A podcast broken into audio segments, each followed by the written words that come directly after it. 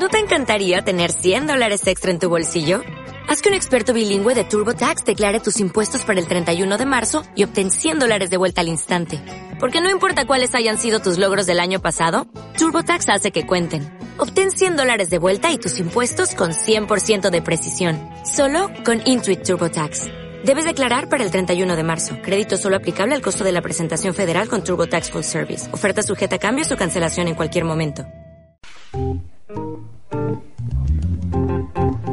Se viene el Día de los Enamorados y para aquellos que festejan San Patricio, también festejan Halloween, se viene San Valentín. Sí, dos maneras de celebrar lo mismo. El Día de los Enamorados. Y como jueves a jueves siempre tenemos que, cual nadador, apoyar una mano en el borde de esa pileta que es la vida, hablamos con un psicoanalista invitado para ahondar algunas ideas acerca de este quehacer, ¿no? Que nos atraviesa a todos, salvo a Maxi, que no sé si te atraviesa también el amor. Sí, siempre. Siempre. Sí, claro. Muy bien. Estamos en línea con Adriana Gurayev, psicoanalista ya a esta altura amiga este, de Fractura Expuesta, para charlar acerca de el nuevo formato de pareja. Adriana, ¿estás ahí? Aquí Germán y Maxi te saludamos. Hola Germán, hola Maxi, claro que estoy encantada de compartir el espacio con ustedes. Bueno, Adriana, ahí hablábamos acerca de un nuevo formato de, de pareja de cara a este Día de los Enamorados. Exactamente. ¿Cómo se enamora la gente ahora? ¿Qué busca cuando se enamora? Eh, los cambios sociales han llegado también al amor y a las relaciones amorosas y entonces se van armando diferentes configuraciones. Eh, no, no se está tan pendiente de lo que sería el compromiso formal, de encontrarse, casarse en lo posible, eso era un mandato social muy fuerte que se ha ido debilitando con los años, pero digamos, encontrarse, enamorarse, convivir y tener hijos. Ese era el modelo típico, la matriz. Eso ha ido cambiando, entre otras cosas, porque ha habido eh, muchos divorcios. Entonces, eh, hay una cantidad de hijos de padres divorciados que por lo menos intentan no repetir el error de los papás. Entonces, en, en pos de eso van buscando caminos diferentes y a tratar de apuntalar más la relación, el desarrollo personal de cada uno de ellos, acompañarse mutuamente, tener eh, viajes, pasarla bien y después, más adelante, tal vez entonces convivir y tener un hijo. Eh, pienso ahí, Adriana, que también hay una idea de, eh, en esto de, está bien, tratar de pasarla bien por otros costados, pero hay como cierta experiencia de que el amor es algo traumático en parte. es, no es fácil, es lindo, pero no es fácil porque hay que construirlo, hay que regarlo, hay que mantenerlo. Es un contrato a la vez, ¿no? Es un contrato a la vez. Es un contrato el tema es que es un contrato explícito, pero además implícito. ¿Esto qué quiere decir? Hay cosas que se negocian y se dicen, bueno, vamos a hacer esto, vamos a hacer esto, yo pongo tanto dinero, vos pones tal otro, los sábados vamos a lo de mi vieja, el domingo a lo de tu vieja, etcétera. Eso es lo explícito. Ahora lo implícito, las expectativas, las ilusiones, las desilusiones, el dar por supuesto cosas, las respuestas que no gustaron, cosas que quedaron debajo de la alfombra, de lo que no se habla, también hace a la relación. Claro, claro. Yo estaba pensando. Es trabajoso, Por eso es trabajoso. Vos sabés que me hizo un poco de. Eh, no sé si de ruido, pero me llamó la atención esta idea de Germán de la, de, de la del contrato. Sobre todo cuando pensamos en amor, ¿no? Algo que aparece como una cuestión abstracta en cierto sentido, ¿no? ¿Qué, sucede con esa idea? ¿Cómo, ¿Cómo se pueden combinar, por un lado? Mira, yo creo que eh, a lo mejor está tiene mala prensa la palabra contrato porque está más adscripto a la esfera comercial, pero un contrato es un acuerdo, es un pacto de, eh, de, de partes. Claro. ¿No? Y para, para armar una pareja hay un pacto, hay un acuerdo. A mí me gusta esto, a vos también, compartimos esto, no compartimos aquello. Eso se llama contrato. Contrato conyugal, contrato de pareja, eh, contrato amoroso. Eh, en realidad es necesario. Es necesario sentar unas bases claras. Ya después va a venir la confusión, la oscuridad seguro, la crisis. pero un punto de partida con alguna claridad. Porque uno dice el amor, ¿no? Pero eh, en una relación hay diferentes etapas. La primera, que es la más linda, que es la del enamoramiento y tal vez se acompaña de pasión, dura poco con respecto a lo que es toda una relación. ¿Por qué dura poco? Porque la realidad, digamos, va entrando y la, y la idealización va saliendo, cada vez se conoce más a la persona y uno tiene que aceptar, si quiere estar con ella, las cosas que le gustan y las que no le gustan.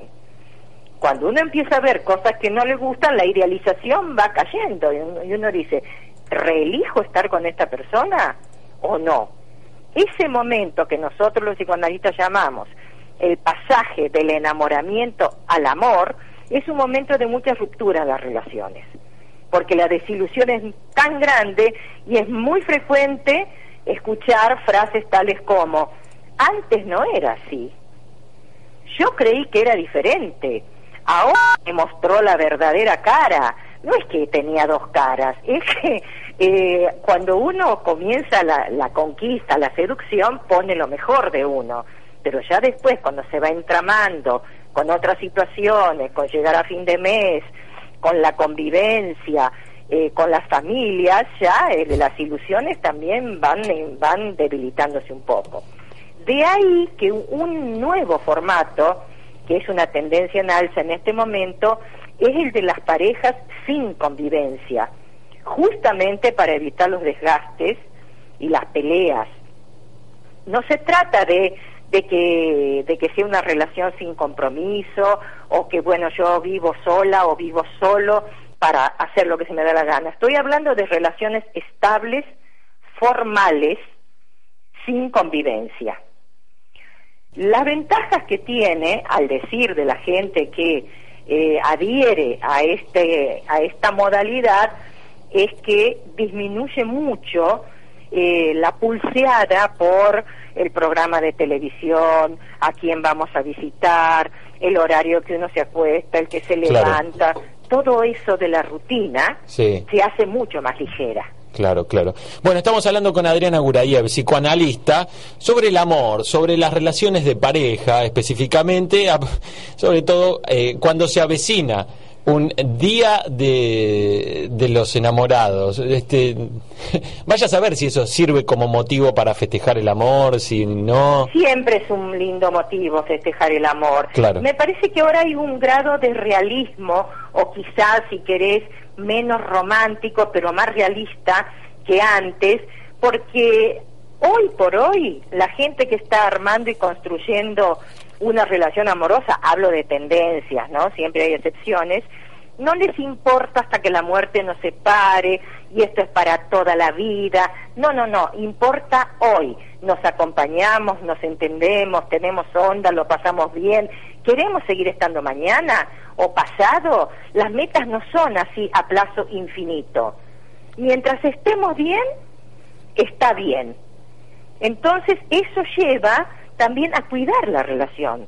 Porque si yo me recuesto en que, bueno, hasta que la muerte nos separe, yo ya firmé un papel y hago lo que se me da la gana, probablemente no sea de buen pronóstico esa relación en cuanto al grado de felicidad o de bienestar, ¿no? Sí, uno ahí piensa, Adriana, que eh, el amor o, las relaciones amorosas sirven también como una forma de aprendizaje, ¿no? Y determinación, de determinación de su propia personalidad, su propia subjetividad y demás. Actúa como una experiencia las relaciones amorosas. Absolutamente, una experiencia eh, a veces correctora, a veces traumática, a veces inolvidable. Algún día podríamos hablar, Adriana, otro día, acerca de esa especie de catarata o, metáfora catarata que ocurre con determinadas edades cuando uno está solo y entonces se genera cierta suspicacia del por qué está solo y por qué no puede estar en pareja, que tanto eh, tantos procesos acelera inclusive por cierta desesperación de que se viene un declive, este, bueno, por una cuestión hasta biológica, pero el, el hecho de la soledad entre los 30 y los 40 va, más, más llegando a los 40 a veces este, trae un, acelerar de, conflictos. Adriana, la última pregunta que te es la siguiente. Este, ¿Considerás que la fecha comercial, entre comillas, del 14 de febrero puede acelerar conflictos vinculados a esta, a esta manera de, de concebir las relaciones de pareja o simplemente es una celebración comercial y la gente se pelea por igual todos los días? Sí, yo creo que es una cuestión comercial en el sentido de no acelera nada. A lo sumo eh, podrá compararse la persona con otras parejas y dirá, bueno, yo estoy para festejar el Día de los Enamorados, para interrogarse, mi pareja, lo que estoy armando, da para una celebración, a lo mejor a tomar un poquito de conciencia por comparación, porque es un bombardeo del 14, el 14, el 14, también lo puede hacer el 13 o el 16. Seguro, sí, sí, sí, sí, sí. ¿Es cierto? Pero solamente para eso, por ejemplo, yo hoy veía una paciente que me decía, estoy tan triste, tan triste, porque mañana no me, nadie me va a regalar una flor. Bueno, a mi novia le pasaría lo mismo, ¿no? que andás comprando las flores. ¿eh? Adriana, te agradecemos como siempre muchísimo, nos da mucha alegría conversar con vos eh, habitualmente. Gracias. Bueno, lo mismo, así que será hasta la próxima. A celebrar el amor, Adriana. A celebrar el amor. Adriana Gurayev, psicoanalista que siempre nos trae alguna reflexión desde ese costado de, las ciencias. Los invitamos a leer una nota publicada en el portal de Telam que lleva por título Nuevas parejas sin convivencia ni promesas de amor eterno, donde Adriana participa dando su testimonio y quería traer también a la mesa para reflexionar otro testimonio de otra psicóloga, de Mónica Krupi, doctora en psicología, que dijo lo siguiente, el amor marca un acontecimiento en la vida, inaugura un espacio psicológico nuevo que trasciende al sujeto y nos ayuda en todos los órdenes de nuestra vida. Además, va en contra de los intereses del capitalismo, porque genera la ilusión de sentirse completo y esto hace que la persona no necesite consumir tanto, a diferencia de sentirse vacío, que nos empuja a medicamentos, a sexo este, o a otras ilusorias vías de escape. También a propósito de este, la idea del amor, en este caso ya una visión anticapitalista. Sí, bueno, ahí estaba también eh, en, su momento, en décadas atrás, la, visión del sexo libre, era también una forma de, de contracultura y de contrapoder para lo que eran los poderes establecidos de aquellas épocas. Ilusión, el amor, ahí tiraba una cosa. Vías escapes ilusorias. Bien, ahí está. Bueno. Bueno, eh, hablando de anticapitalismo, los twists.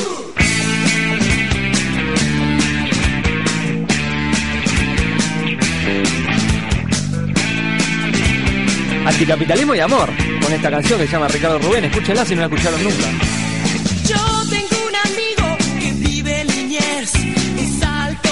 Alto, hermoso y se viste muy bien. No tiene dinero, ni lo va a tener. Su nombre es Ricardo, Ricardo Rubén. Se peina con rulos, bronceada su piel. Suda la camisa y transpira los pies. Pero yo lo quiero con cariño fiel. Mi media naranja, Ricardo Rubén.